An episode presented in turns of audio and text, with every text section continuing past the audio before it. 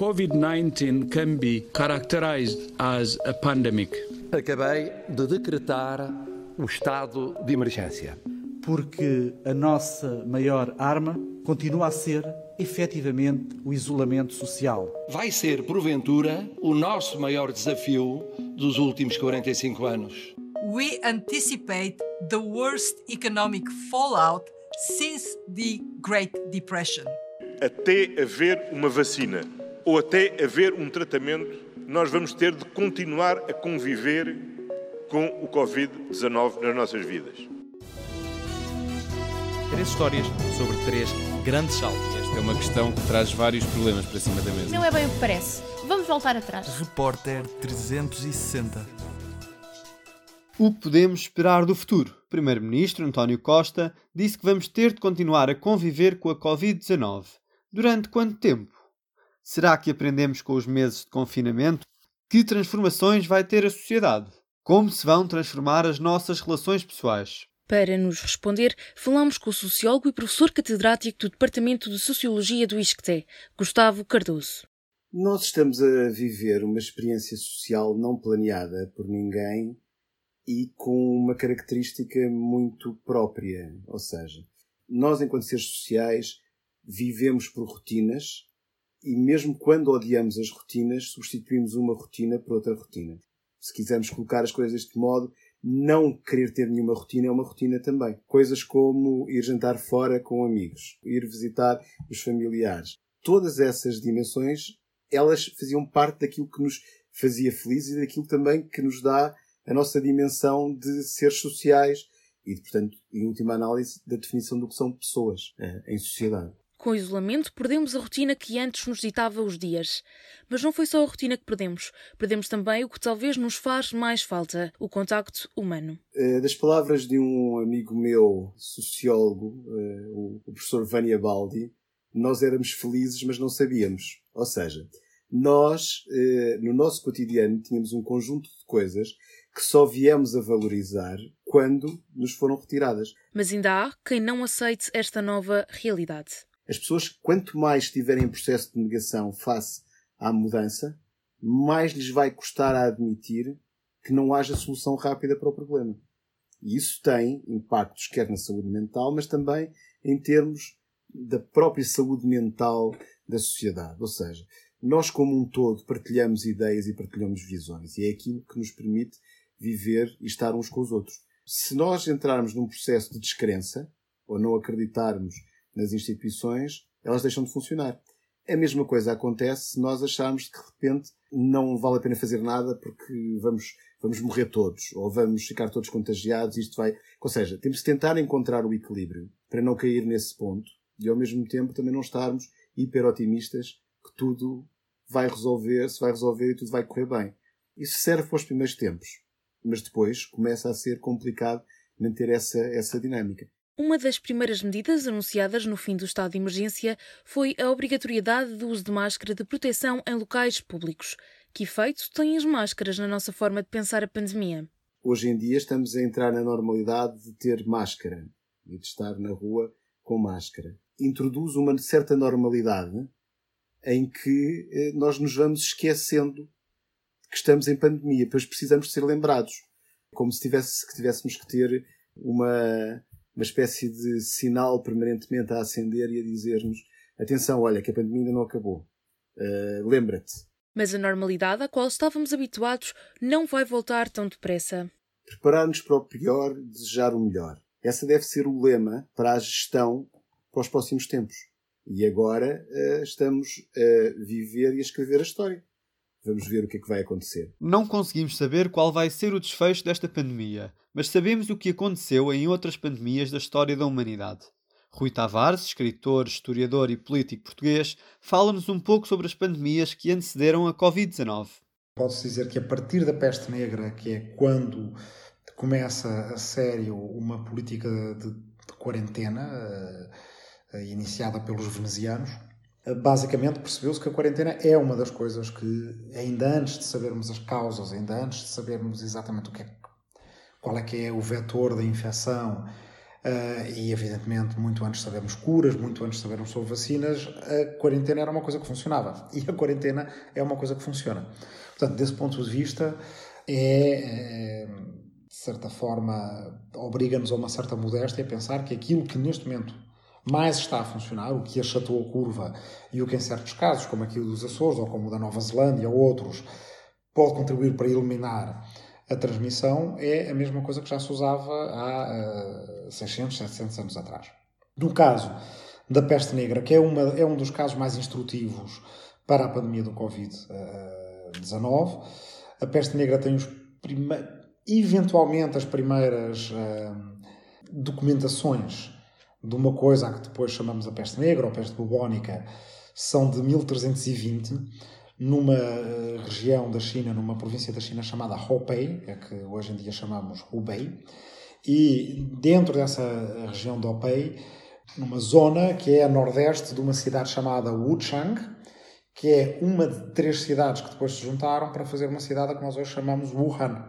Ou seja, começou no mesmo sítio onde começou a pandemia do, do Covid-19 dessa época ficaram alguns documentos. Quando, na década de 1320, eh, aparecem os primeiros surdos em Hopei, o que os documentos dizem é, é quase até difícil de acreditar nisso, tal a magnitude da, da pandemia aí, é que eh, 90% da população morreu. 9 em cada 10. É, só 10% é que sobrevivem. Com as pulgas a passarem dos ratos para os cavalos dos mongóis e eventualmente para uns camelos daquela região, que são os camelos báctrios, chegaram ao Mar Negro, à Península da Crimeia.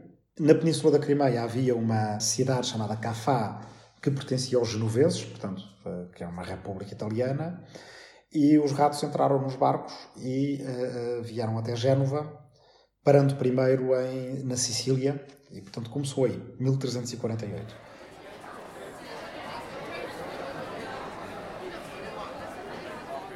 Num instante, a peste negra espalhou-se pela Itália toda, da Itália para a França, da França para a Espanha e para Portugal. Em Portugal chegou no outono de 1348.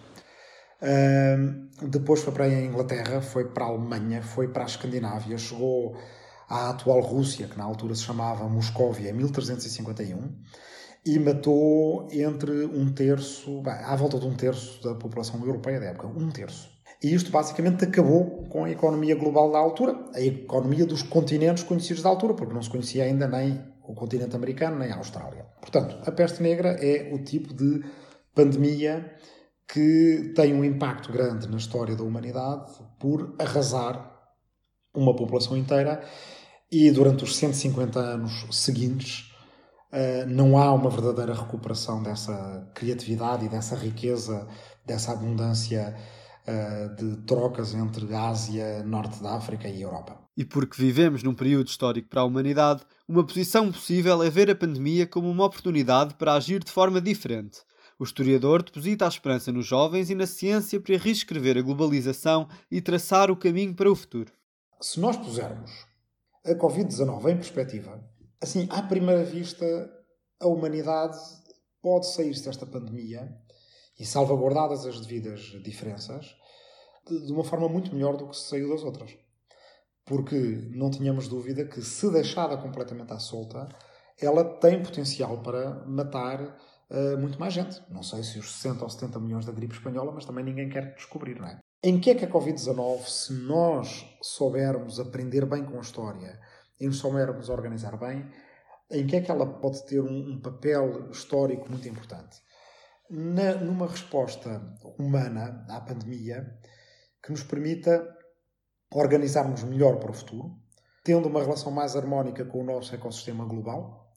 Portanto, aquilo é que eu chamo um novo contrato entre humanidade, natureza e tecnologia, que nós precisamos. Um reescrever da globalização. Por exemplo, não é possível continuar a fazer tratados de comércio internacional com países que não respeitem completamente as regras fitossanitárias uh, digamos, de estado da arte que nós temos na Europa, por exemplo, não só nos produtos que exportam, porque isso normalmente é o que a gente costuma pôr nos tratados de comércio internacional, mas agora precisamos começar a pôr também que no plano interno dos países também é preciso que essas uh, uh, bitolas de proteção fitossanitárias sejam implementadas. A vossa geração, daqui a 3, 4, 5 anos, 10 anos, 15 anos, o que vai dizer é isto assim não funciona.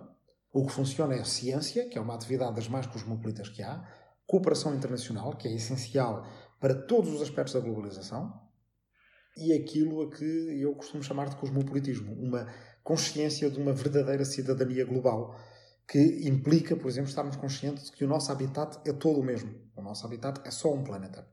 Uh, e pode ser que, se esta pandemia tiver esse, esse fator, que ela venha a ficar conhecida na história, não pela enorme mortandade que provocou, mas pelo despertar de consciência que provocou. E isto não é inédito na história.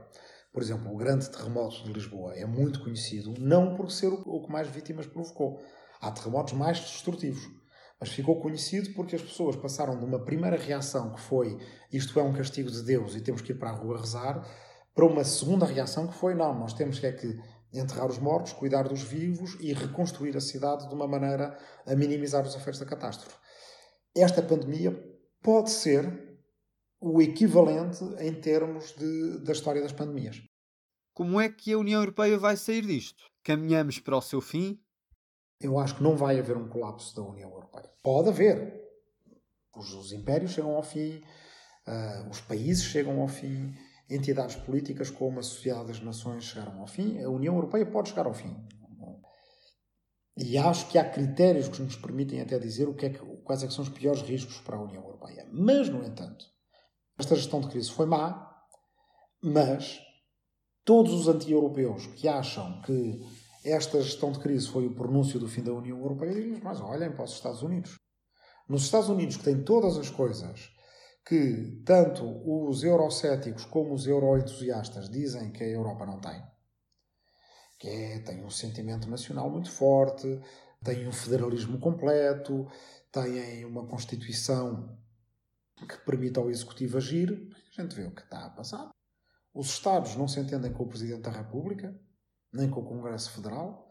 Neste momento há consórcios de Estados para comprar produtos para responder à pandemia do, do, do Covid-19. Na costa do Pacífico há quatro estados juntos, não é? que são a Califórnia, o Oregon, o Washington e Nevada.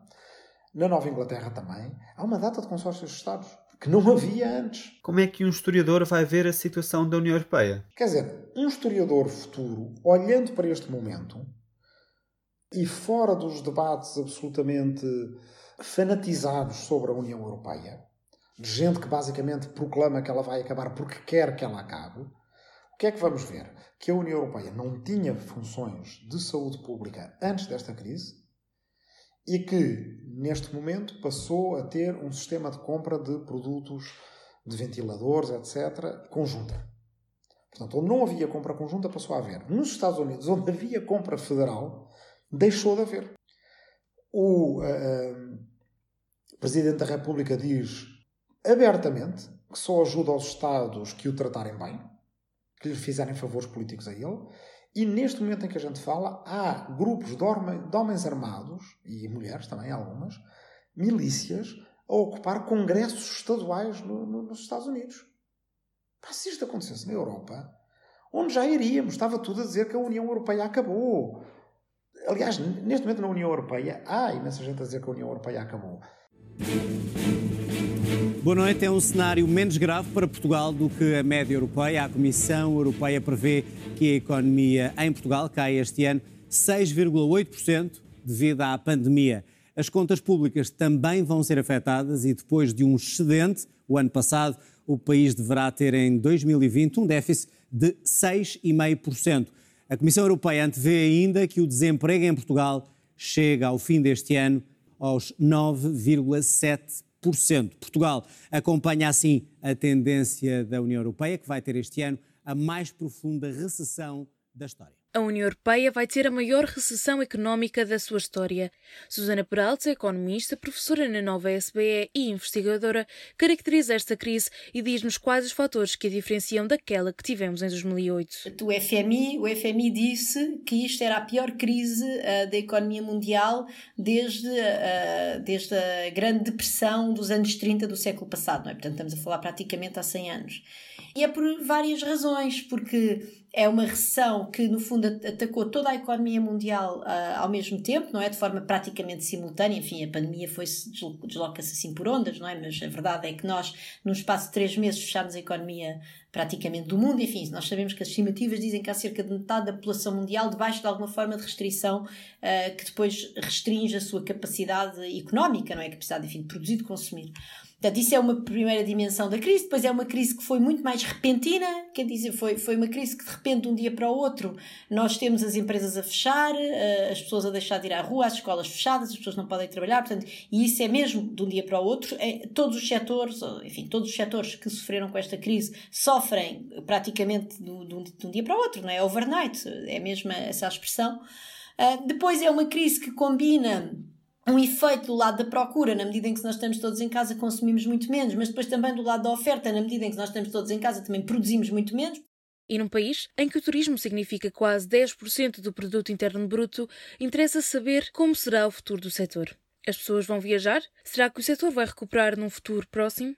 É muito improvável que as pessoas, antes de haver a famosa imunidade de grupo que falam os virologistas, ou de que chegue a, a, vacina, no fundo, que diminua de facto de maneira importante o risco, e portanto isto tudo vai ficar na cabeça das pessoas, as pessoas não vão correr grandes riscos. Pronto, eu penso que apesar de tudo há alguma esperança de que o turismo intra-europeu, uh, e aliás hoje o comissário disse que ia fazer os possíveis para ter o voltar a ter turismo no verão de 2021. Portanto, se de facto a União Europeia tiver uma estratégia concertada dos tais testes à chegada, se isso vier a existir, não sei para dar alguma confiança, mas senão, não, senão vai ser muito difícil. Mas, e mesmo que essa alguma confiança venha a conseguir ser implementada, nunca vamos voltar a ter o turismo como nós tínhamos uh, até, até dezembro, não é? Mas certamente que não no verão de 2021, enquanto a crise sanitária andar por aí, enquanto o risco sanitário e o risco um, político, neste sentido, político de se fecharem fronteiras, político de me restringirem a minha liberdade num país que não é o meu. Haverá pessoas que vão viajar, certamente as pessoas mais novas, se calhar as pessoas que não têm uh, família de crianças pequenas, onde este tipo de considerações se torna, no fundo, um bocadinho mais crítico. As pessoas mais novas nós sabemos que têm menos risco, pelo menos é isso que dizem os estudos. Uh, portanto, essas pessoas vão se pôr a viajar, se calhar mais cedo, mas não vai, não vamos voltar a ter toda a população a viajar como nós tínhamos, não é? Uh, com, com Lisboa a ser o, o destino turístico uh, mais utilizado para, para viagens curtas de fim de semana, esse tipo de coisas. Quer dizer, isso não vai acontecer tão cedo, não é?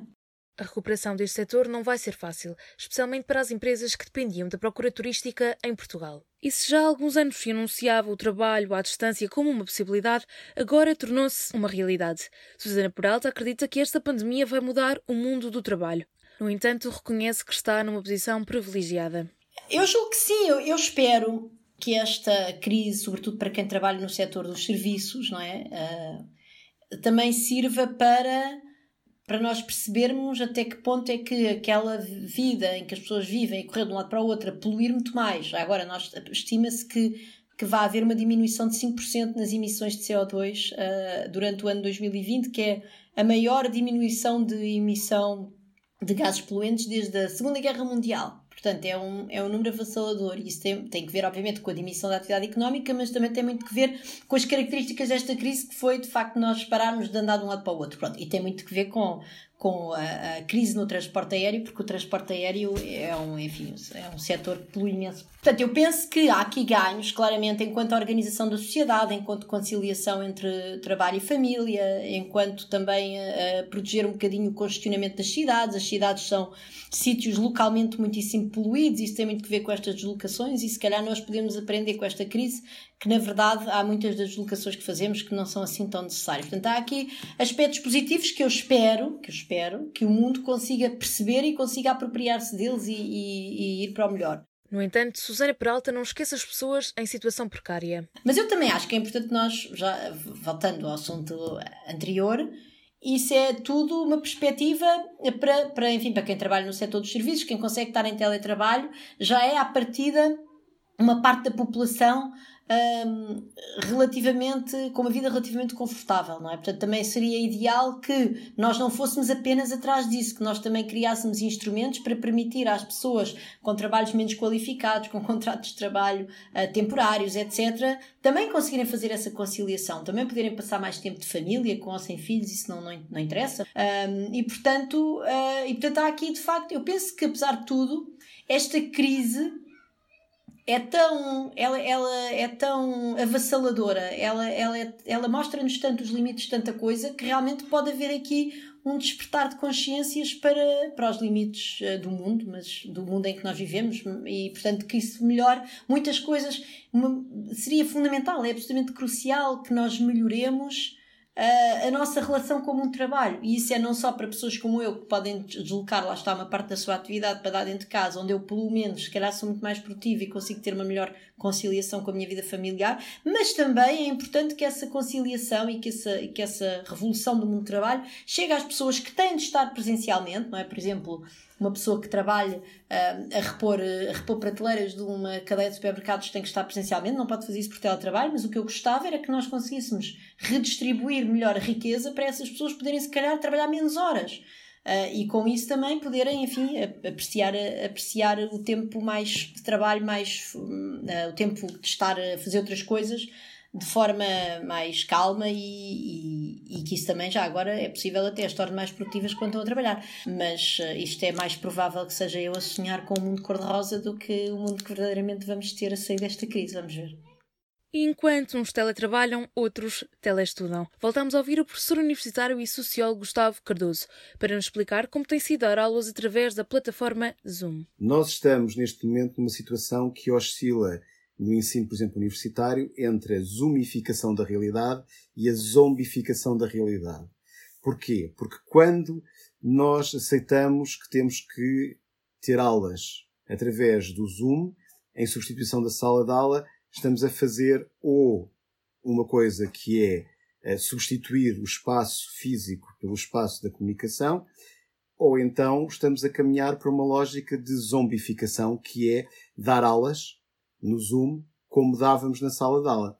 E, o, e aquilo que nós estamos a observar, que é o, o local para onde aparentemente todos estamos a ser empurrados quando não inovamos e não fazemos aulas de forma totalmente diferente, é para uma lógica de zombificação, em que os zombies são de dois tipos. Temos os zombies professores, que são aqueles que chegam, ligam e começam a debitar e, quando chega ao final do tempo, param.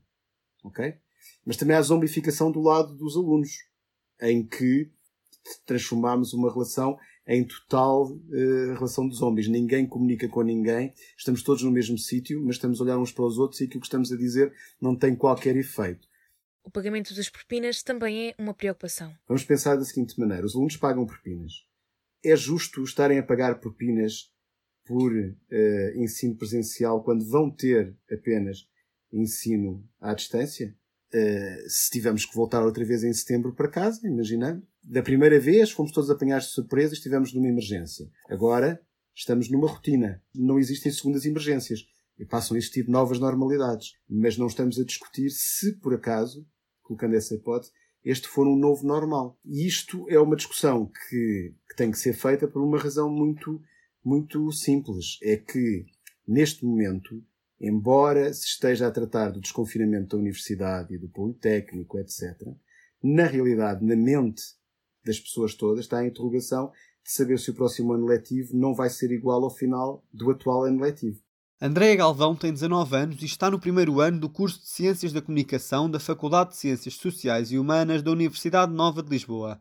Fala-nos da experiência que está a ter com as aulas online e da necessidade de alguma adaptação da parte dos professores.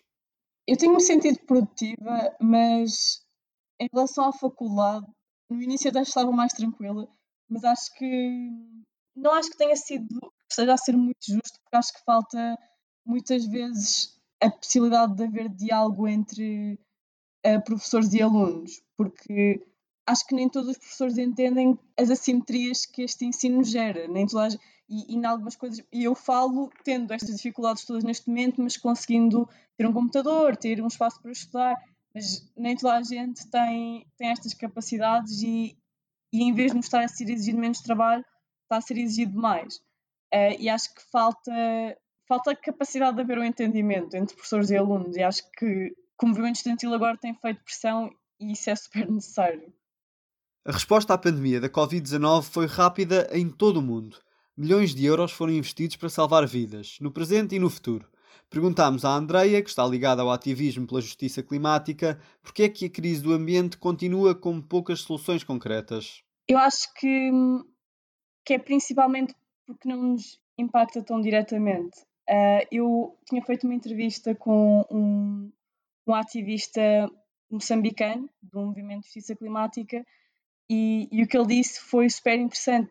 Acho que a primeira narrativa sobre alterações climáticas tem que ser sempre a precariedade, porque sempre que eles fazem ações neste sentido nunca falam de justiça climática ou, ou termos mais científicos, porque isso parece uma realidade muito distante.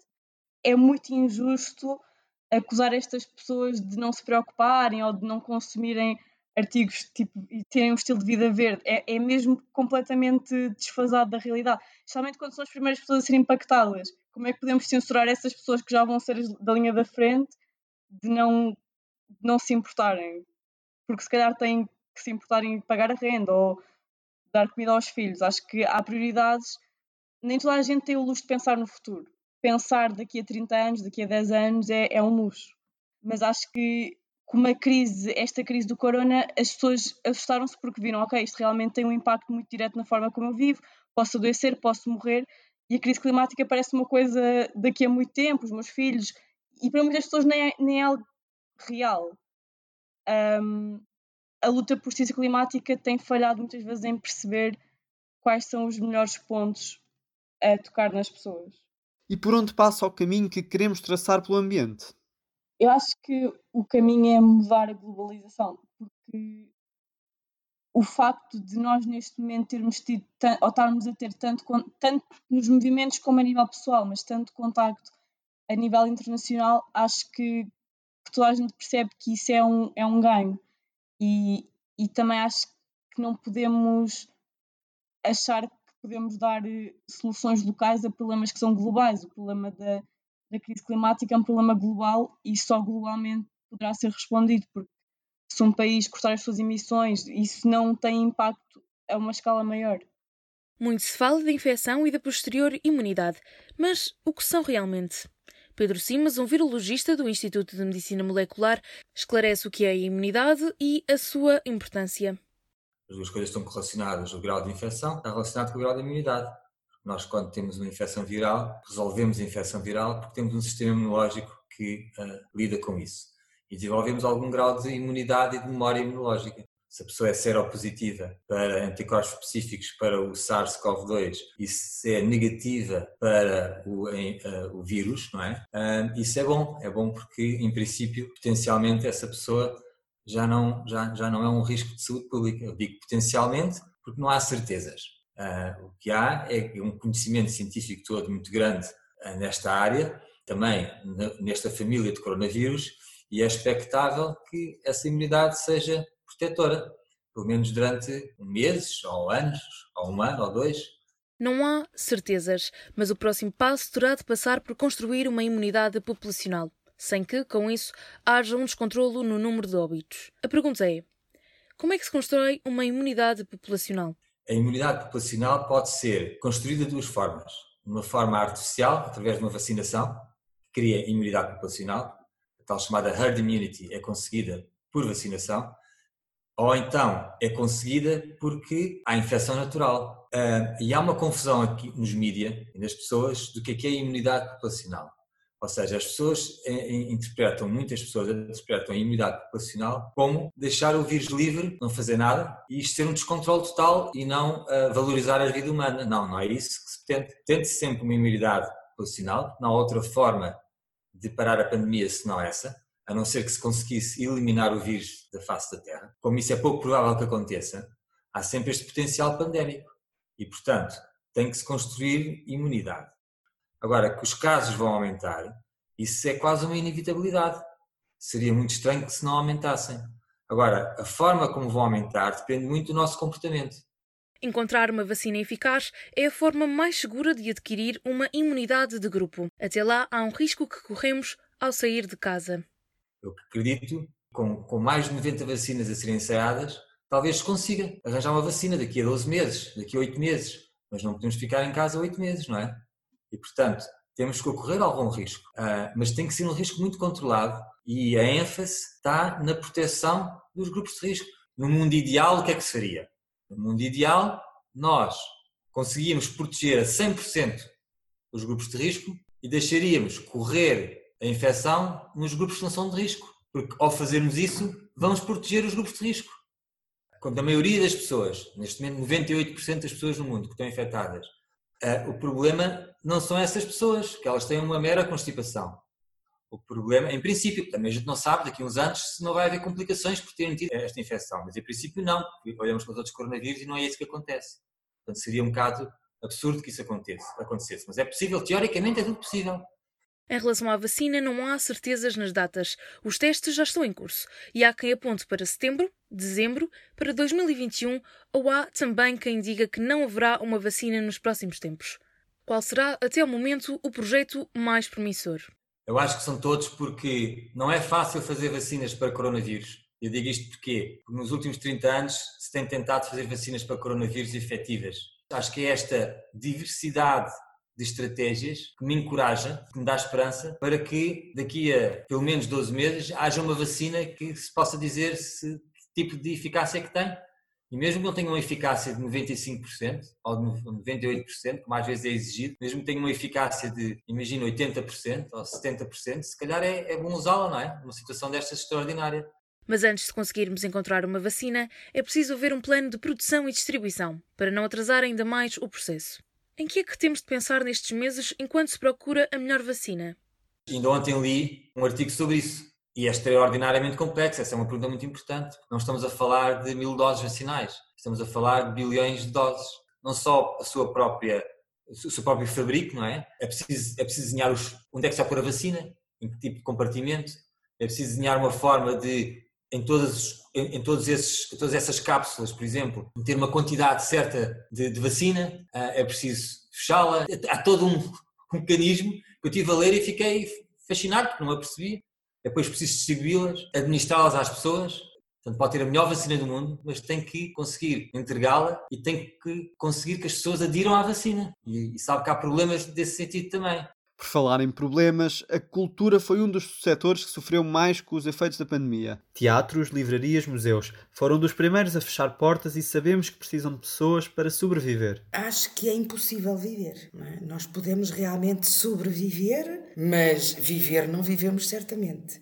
O, o homem é um ser integral, não é? Portanto, e é corpo e espírito. E portanto, o que alimenta o espírito é precisamente a arte, a cultura, e morrendo o espírito, morre o homem também, não é? Porque se a cultura morre, nós morremos também. A escritora Ana Filomena Amaral redigiu o manifesto entregue ao poder político. Presidente da República, grupos parlamentares, Assembleia e Ministra da Cultura. Todos receberam o documento que conseguiu mais de 300 assinaturas. Mas o que é que a terá motivado a escrever o manifesto? Nem tinha pensado numa coisa destas, mas comecei a ver nas notícias todas as preocupações uh, da área da economia, que são absolutamente legítimas, da área da saúde, etc. E pouco ou nada ouvia da área da cultura. Eu pensei, mas então tem que se fazer também alguma coisa para a cultura. Portanto, tem que se realmente lembrar que a cultura não pode ficar para o último plano, não pode definhar e tem que reivindicar um lugar prioritário também neste, neste cenário, quer de pandemia, quer de pós-pandemia. E, obviamente, um país não existe sem cultura.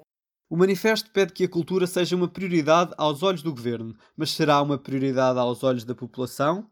Nós temos que realmente pensar que estamos numa fase de recessão. E, e, portanto, provavelmente ir a um espetáculo de teatro ou música ficará para outro plano. Mas há pessoas que não se vão confrontar com essa necessidade, felizmente. Há pessoas que não vão perder os seus empregos.